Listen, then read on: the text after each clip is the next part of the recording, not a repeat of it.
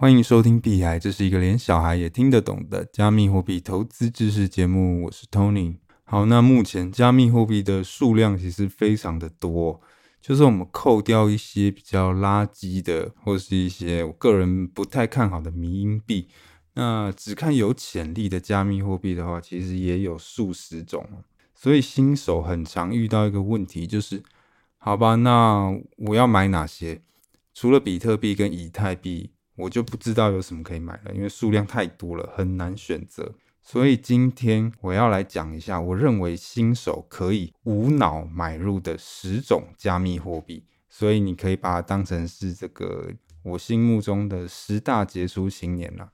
那这个十大杰出青年呢，其实刚好就是我个人加密货币的主要持仓。我加密货币里面百分之八十的资产，其实就是。哎，买入这十个，然后放长期，然后剩下二十趴再去做一些其他的投资方式。所以其实你也可以把这一集当成是我分享一下我的主要的持仓这样。那其实坊间我相信也会有不同的大佬推荐不同的加密货币或者他自己的投资策略。那你在跳进去投资之前呢，其实你要搞懂它背后的逻辑。因为其实不同的投资方式，或者是不同的标的，都要考虑你的个性、你的习性有没有办法配合。这个某一个大佬看中的标的，其实不一定适合你啊。他买了会赚钱，可是你可能不一定会赚啊。就像诶，你看到有些大佬说，诶，他靠 NFT 赚了很多钱，然后你就跳进去买 NFT 嘛。可是他买的方式很可能是，诶，他花了很多时间刷大量的白名单，然后。他有一办法用很低廉的手续费买到，然后一买到之后呢，马上就在市场上瞬间卖出。其实我蛮多靠 NFT 赚到很多钱的朋友，呃，都是这样啊。他跟你们想象的，哎，投资长期的 NFT 不一样。其实他们都是很快的出手，而且会借助一些程式工具的帮忙，然后买到之后就马上丢掉。所以如果你不知道这个背后的逻辑，你只知道说，哦，他买 NFT。他赚钱了，那你买你就不会赚钱。所以说，你看到其他人推荐加密货币或者推荐他自己的投资策略的时候，你要去思考说，哎，这个投资它可以达到的获利的方式是怎么样？然后它可能的风险是怎么样？然后它适合什么样个性的人？像我自己的话，我也会就是除了长期投资以外，我也会拿一部分的资产去做一些花式操作嘛，比方说是。诶，埋伏一些现在市值比较低，可是很有可能有大幅上涨空间潜力的币啦，或者是拿去做流动性挖矿啦，那有时候也是会跑去开杠杆啊，或者是拿去丢一些 DeFi 什么之类的。那这些呢，其实我自己觉得也是很好的投资，这是当然啦，不然我就不会做了嘛。可是这种投资方式，我就不会推荐给我的朋友或是我的亲人，我不会去推荐给一个。呃，想要刚进来加密货币的小白做，所以其实我不会推荐别人去做这些特别花式的操作。那今天要讲的这个十大青年，就是我觉得新手可以无脑买的十种加密货币。其实呢，正好就是我敢推荐给我的亲人跟朋友的。如果我今天我有一个亲戚或者是我的朋友，然后他可能没有接触过加密货币，然后他不知道买什么。然后他问我说：“诶，你不是有在买吗？你可不可以建议一下？”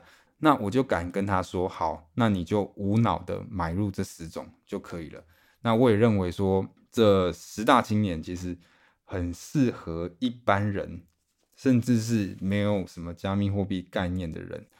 那当然啦，我也会跟你说，嗯，你应该要用什么样的思维去买，然后这种投资的好处是什么，然后它的缺点是什么，还有。为什么我认为它适合大部分的一般人？那为什么偏偏是这十种？好，我先念一下是哪十种加密货币，先快速念一次。那最后我会呃每种加密货币都大概带过一遍啊。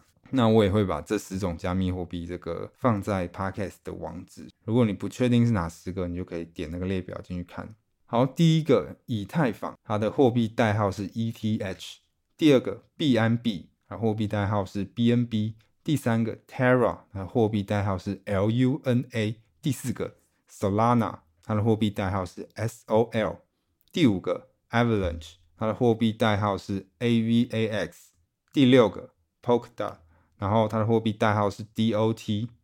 第七个 Polygon，它的货币代号是 MATIC。第八个 Cosmos，它的货币代号是 ATOM。第九个 Near，它的货币代号是 NEAR。第十个 Phantom，它的货币代号是 FTM。OK，就是这十种加密货币。那这十种加密货币呢，是我个人的主要持仓，我百分之八十的仓位都是买入这十种。呃，他们的市值都是在目前的加密货币里面前五十名。然后也是确实，我就是认为一般人可以无脑买入的。你甚至不用非常的去了解这些加密货币的细节，你也可以无脑的长期持有。那问题就来了，那为什么是这十种？其实我个人买的加密货币非常的多元，那我也有其他一些特别看好的，可是就是只有这十种，我会建议一般人可以先从这十种开始。那如果你对加密货币有一点研究的话，那你应该就有一点感觉了。这十种加密货币其实都是所谓的公链，你可以把公链当成是这个区块链世界的基础设施。就像我们第四集的时候有讲到以太坊是什么，对吧？那以太坊其实就是目前区块链世界里面最大的一条公链。那我们有提到说，以太坊是要成为这个去中心化的大平台，对吧？还要成为这个世界的计算机。有兴趣的可以再回去听第四集。那这个其实就是公链要做的事情。公链它就是要来承载去中心化的各种的应用，你可以把公链想象成是手机的作业系统，然后我可以在这个作业系统上面再装不同的 APP，对吧？所以这个以太坊就是目前的公链之王。那当然不会只有以太坊想要做这件事情啦，就会有很多其他的竞争者嘛。所以其实我推荐的这个十大青年呢，他们就是十种不同的公链，然后。每一家的公链可能强项都会不太一样，可是重点是，他们都是区块链世界的基础的设施。那区块链它有可能可以带给我们很多你以前都意想不到的应用嘛。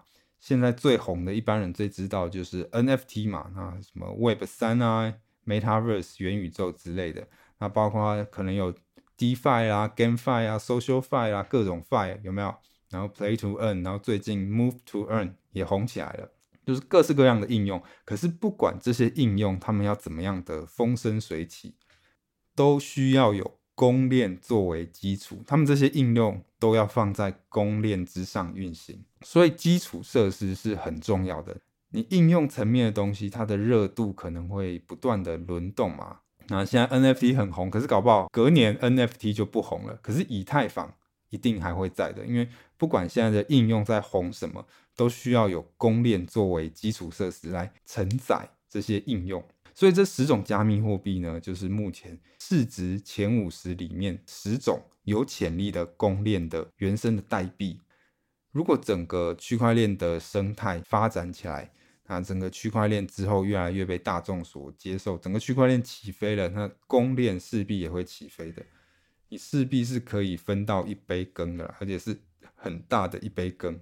所以说，你也可以看到，有些人会叫公链叫做 Layer One，简称 L1，就是第一层的网络的意思。这些公链就很像是第一层的网络。那我们要有这个第一层的网络，上面才可以再放各种各式各样的应用。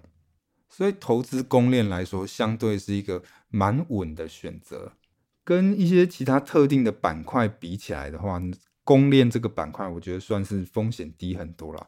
那就像你买零零五零嘛，有人不是说那个零零五零，其实你就是买台湾的国运嘛。只要你相信台湾还会持续的发展，台湾整个产业还是会持续往上，那你买零零五零这个大方向，它就是有办法赚钱的。那买公链也是一样意思啊，你只要相信这个。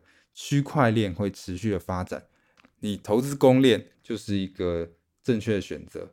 你分散压这十只公链，你就是压住整个区块链的命运。只只要整个区块链起飞了，那你的资产也是有办法起飞的。好，所以你可以发现哦，我列的这十个加密货币里面，其实是没有比特币的。这个名单里面没有比特币。呃，没错，我个人其实现在已经不再买进比特币了。那当然了，我原本比特币的持仓是都还没有卖的，只是说我可能就不会再继续买了，因为你可以发现说，呃，比特币是没有这些公链的功能的。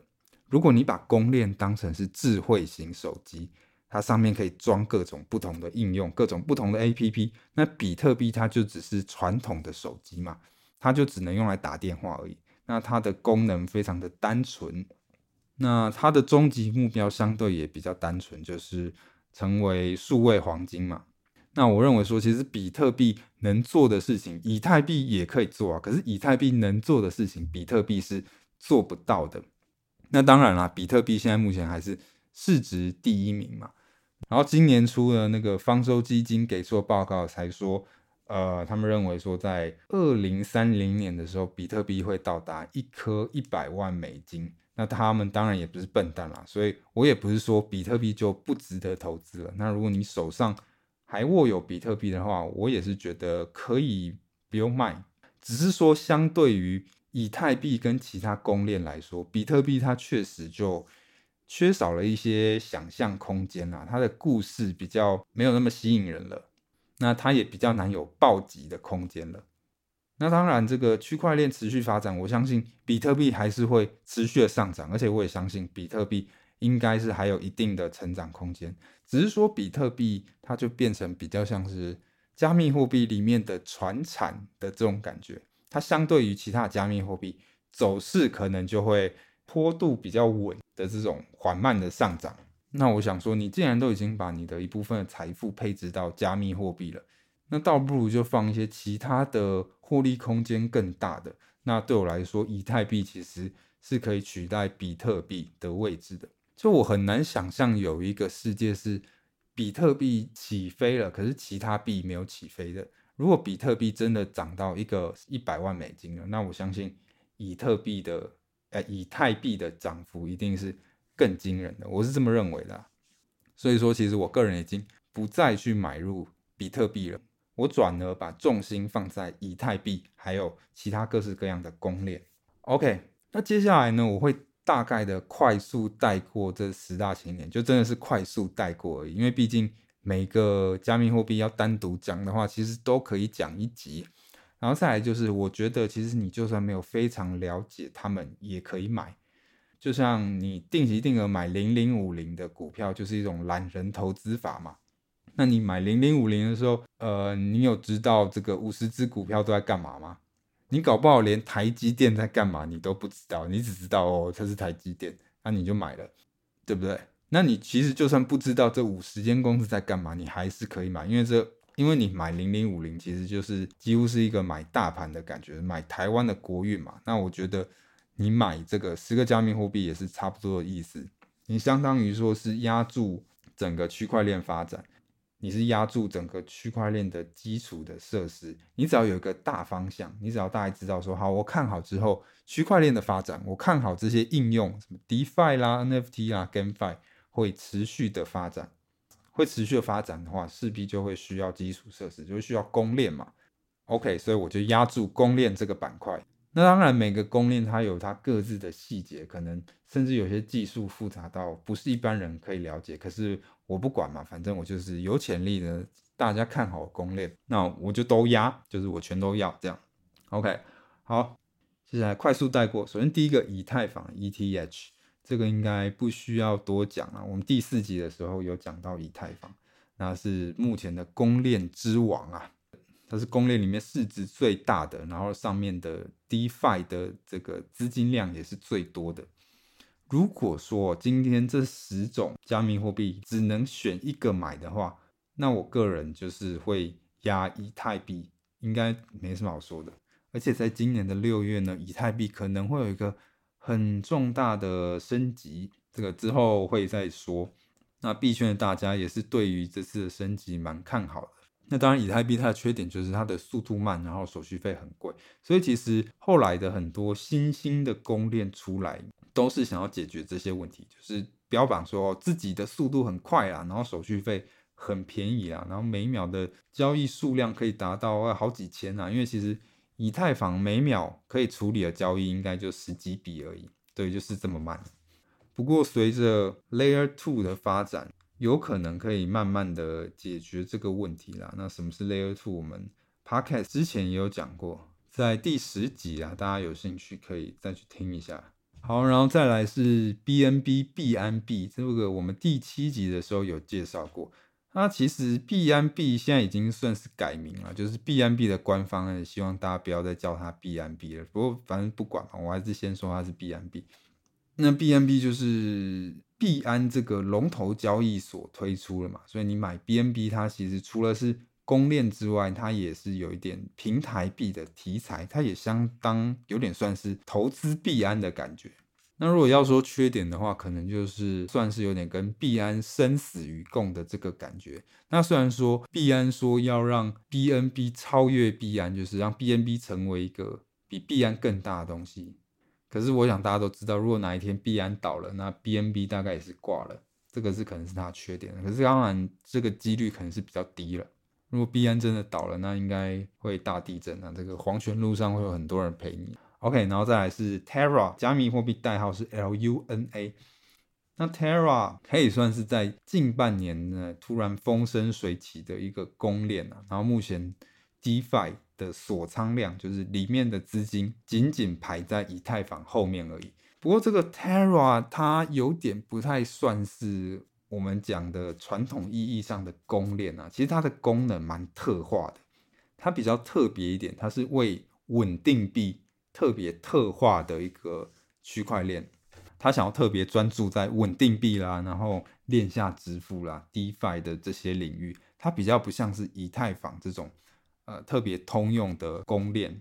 那当然，Terra 目前大家也是非常的看好，它市值在前十名以内。OK，然后再来是 Solana，货币的代号是 SOL。Solana 它主打就是它的交易速度非常的快，而且非常的便宜，那确实是很快，没错，每秒可以到达两千笔以上。以太坊每秒可以处理的交易大概就十几笔，所以你就可以发现这个速度的差异有多惊人。然后缺点可能是目前还比较的中心化，而且宕机过不止一次啦。那今年初的时候一宕就宕了四十八小时。所以，请你想想看，这其实很惊人的，一条公链宕了四十八小时。Solana 也因为这件事情有被喷过，所以其实币圈很多人就是这样，很喜欢，呃，算是文人相轻嘛，就是我有我自己拥护的区块链，然后你可能有你自己拥护的区块链，然后大家可能会就技术上面互喷啊。那不过反正呢，作为一个新兴的区块链，目前 Solana 的市值。在第九名，然后大家也是非常的看好，然后紧接着 Solana 后面就是 Avalanche，就是 AVAX，也是公链嘛，然后也反正主打的也是说哦，我速度很快啦，然后我很便宜啦，然后它比较特别的是它的架构是有个三条链的架构，而且号称呢，它解决这个区块链的三个难题。区块链的三个难题就是三角难题的意思就是。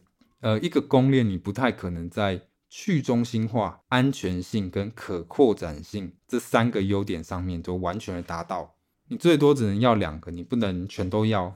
比方说，我要有安全性，我又要它可以扩展的话，那它可能就没有办法那么的去中心化。像 Solana 就是这样，它速度很快，然后又安全，所以它就会比较没有那么去中心化。那这个 AVAX 是号称说他在这三个难题上面都做得很好。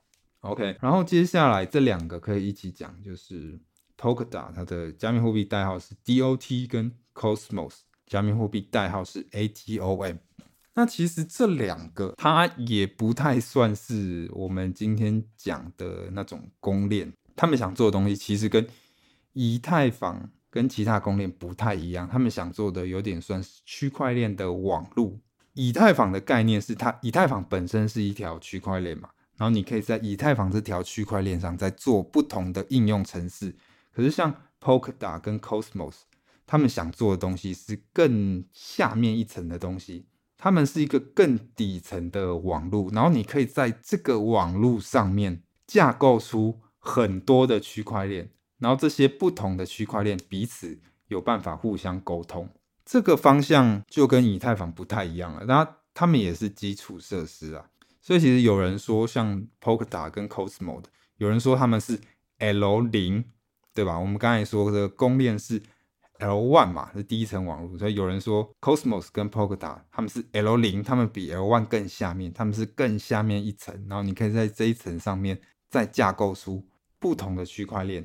其实像我们刚才讲到的 Terra，其实就是架构在 Cosmos 上面的。Terra 就是在 Cosmos 上面的一条应用的链，对，这个就蛮特别的。那 Cosmos 我个人也是呃蛮看好的一个项目。那我们以后可以再做比较深入的介绍。好，那接下来是 Polygon 加密货币代号是 MATIC，那这个我们第十集有大概介绍过。那其实这个呢也不太算是 L1 啊，它其实是 L2，它是为了要解决这个以太坊的扩展性的问题。那 Polygon 它想做的是各种 L2 的聚合剂，大家有兴趣可以去听第十集这样。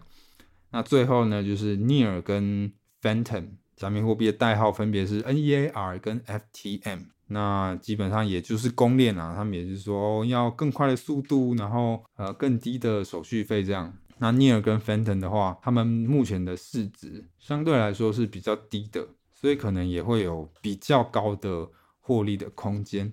好，所以其实以上讲的这些公链就是基础设施嘛，L1 嘛。那当然像 p o d a 跟 Cosmo 这种算是 L0，然后有 Polygon 是 Layer 2嘛。那如果你看好整个区块链持续发展的话，那你压住这些公链，压住这些基础设施，那我相信。它可以给你一些很好的回报，所以其实说真的，我想不到比分散压注这些公链还要更稳，就是更无脑的投资方式了。即便你自己做很多特殊的花式操作，其实五年后你去看你的报酬率，我觉得也不一定会赢过说哦，你就单纯的长期投资这些公链啊。不过我虽然说这十种加密货币是你可以无脑买入的，不过你要注意三个重点哦。分散压、分批买跟抱长期，好，我再说一次，三个重点：分散压、分批买、抱长期。首先是分散压，你要无脑投，有一个重点，请你务必要分散的压在这十种加密货币里面。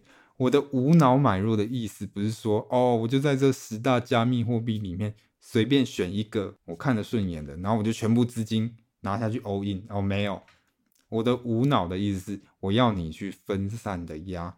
虽然说这些公链目前看起来都还蛮风光的，而且如果呢单独的去研究某一个，你都会觉得说，哎，它是未来会可能会有很好的发展性的。可是我还是不建议你把所有的钱都单押在一个上面，因为其实未来很难说啦。如果你单押在一个标的的话，那你死掉的风险就是相对比较大的嘛。虽然说这些项目都有人看好，可是你很难说他们会不会五年过后还存在嘛。这个时候，我们就是要从历史上面寻找一些我们可以借鉴的对象啊。那其实这种项目当然很多嘛，我这边讲两个。二零一七年那个时候也是一个加密货币的牛市嘛。那当时出来有一个项目，有一个公链叫做 EOS。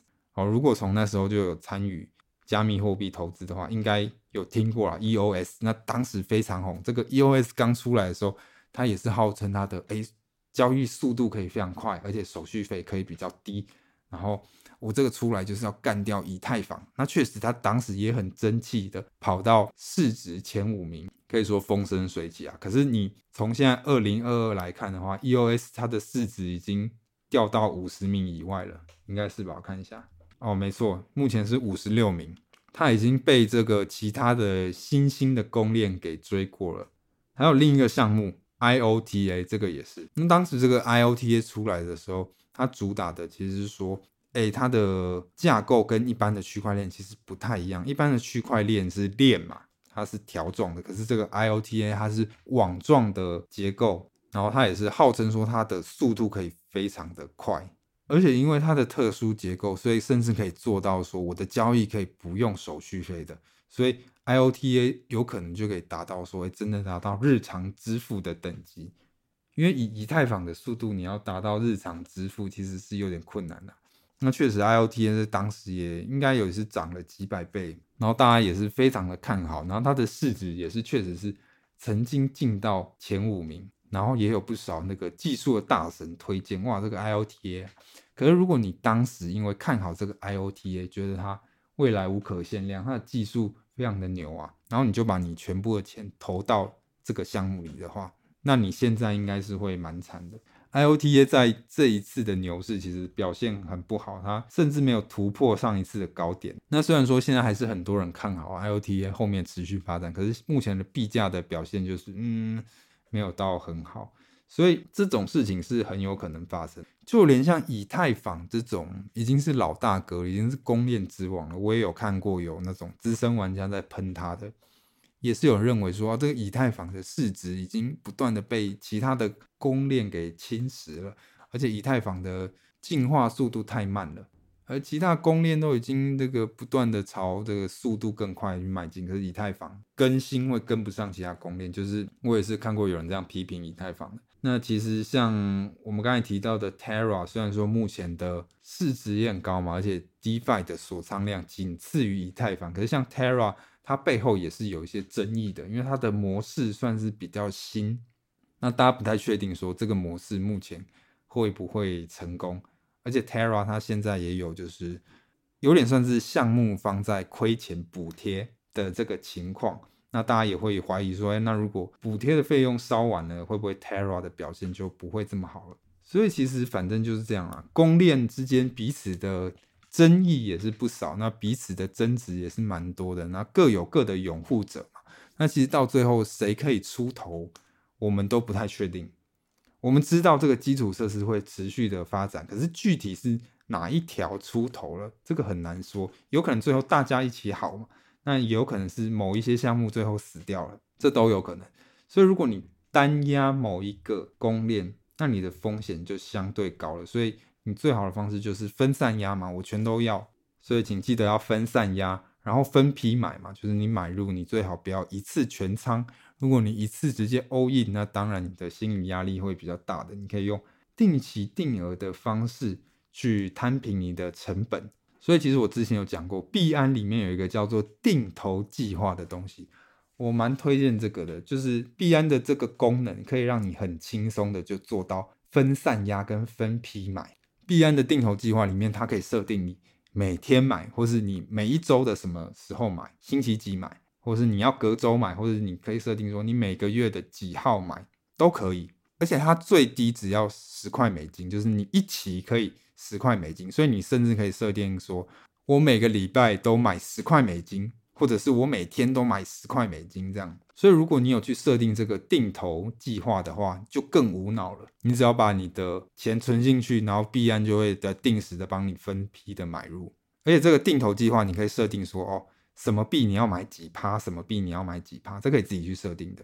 那我们今天讲这十大情缘，除了 Cosmos，就是除了 ATOM 这个加密货币定投还没有支援以外，其他的你都可以在定投里面做设定。就你可以创建一个计划，然后这个计划里面是包含今天讲的这些加密货币，而且一次最低只要十美金，就差不多三百块台币。所以就算你是小资族，你也有办法买。所以其实大家可以不用觉得说，哦，我现在是小资主，我又没有钱，那我可以投资加密货币吗？其实真的可以，而且就是可以用这种分散买、分批买的方式，定期定额方式。而且其实币安里面的理财工具还有一些其他的质押的服务啦，你可以再把你买到的这些加密货币再放在币安里面的质押，那有一些利息都蛮不错的，可能甚至有到年化十几趴或者二十趴这样。OK。然后最后就是要抱长期啦，所以简单来讲就是分散压、分批买、抱长期买入这些公链，所以它的优点就是真的很无脑，你就不太需要看盘，你可以从投资这件事情上面解放出来，好好的去过你的生活，好好的去看华灯初上，不用花非常多的心力在研究某个项目。那当然，长期投资不是说哦好，那我一辈子我就只买这十种啊。我们可能还是可以诶，偶尔打开看一下。如果你发现里面你的某一些标的它可能掉队掉得太严重了，那你可以再思考说，诶，是不是要减少它的持仓之类的。那至于说这个十种的加密货币的比例，你要怎么配置？这个我觉得就看个人啊。那最简单的方式就是，你就参考目前的市值嘛。你参考一下目前的市值占比，这些大概占多少，然后去配置这十种。那如果要说缺点的话，可能就是这样子的投资方式是没有办法给你暴击的，就是没有办法让你打出很高的伤害，因为它得到的东西算是平均的报酬。那当然啦，我觉得其实这个平均的报酬已经可以非常惊人了，因为我是很看好整个加密货币市值会有非常高的增长的，所以即便是平均的报酬，我认为啦也是会非常惊人。可是当然啦，如果说你要更高的报酬，那你可能就是要花更多的时间嘛，就是特别的再把你的资金再移到某几个你更看好的标的上面，这是当然的，因为天下没有这么好的事啦。当然你要用比较无脑的方式，那它的报酬势必就是比较平均的嘛，然后风险也比较小的。那如果你要更高的报酬，你就是想要大富大贵，那你自然你就要花更多时间，那你要承担更高的风险嘛，就是这样。所以说。如果你是一个加密货币的小白，然后你想要进来投资，然后你不知道要从什么开始的话，我觉得你真的可以就是从这十种开始，就分散压，然后很简单的方式，很低负担的方式，你可以在币安创建你的这个投资计划。那你这每一期甚至只要十块的美金，你可以每个礼拜都买十块美金嘛，这也是 OK 的。从现在开始累积你的加密货币。那至于说你的加密货币要占你总资产的比例多少，我觉得这个就看人了。那我之前提到说，如果你是完全的新手，完全没接触过，我觉得你可以先从百分之五开始，你可以把你的总资产的百分之五配置在加密货币上面，然后随着你的了解越来越深入之后，你的比例可以慢慢的提高嘛，那百分之十、百分之二十。那我个人呢，其实。百分之九十以上的资产都是放在加密货币上面的。那当然啦，就像我说的，呃，你的投资方式要看每个人的个性跟每个人的生活状况嘛。所以我虽然这样做，可是我不会建议大家真的放那么多钱在加密货币上面。我会这样做的原因是因为我研究的更多嘛，那我本身的风险承受能力也更大嘛。那我自己是一个工程师，我每个月的月薪很高。那我目前的话，因为我也没有小孩，短期可能也不会结婚，所以我相对来说每个月的这个现金的流量是比较没有压力的，所以我可以把比较大额的资金放在加密货币上面，然后我短期内也不需要动用到太多的资金。我的状况我自认为是比较特殊一点，那一般人我不建议这样做。好了，那这个就是今天的全部内容。如果你觉得我们的内容还可以的话，希望你可以在 Spotify 或是 Apple 上面给我们五星好评，然后也可以帮我们币海的粉丝专业按一个赞。好，那我们就下一次见喽。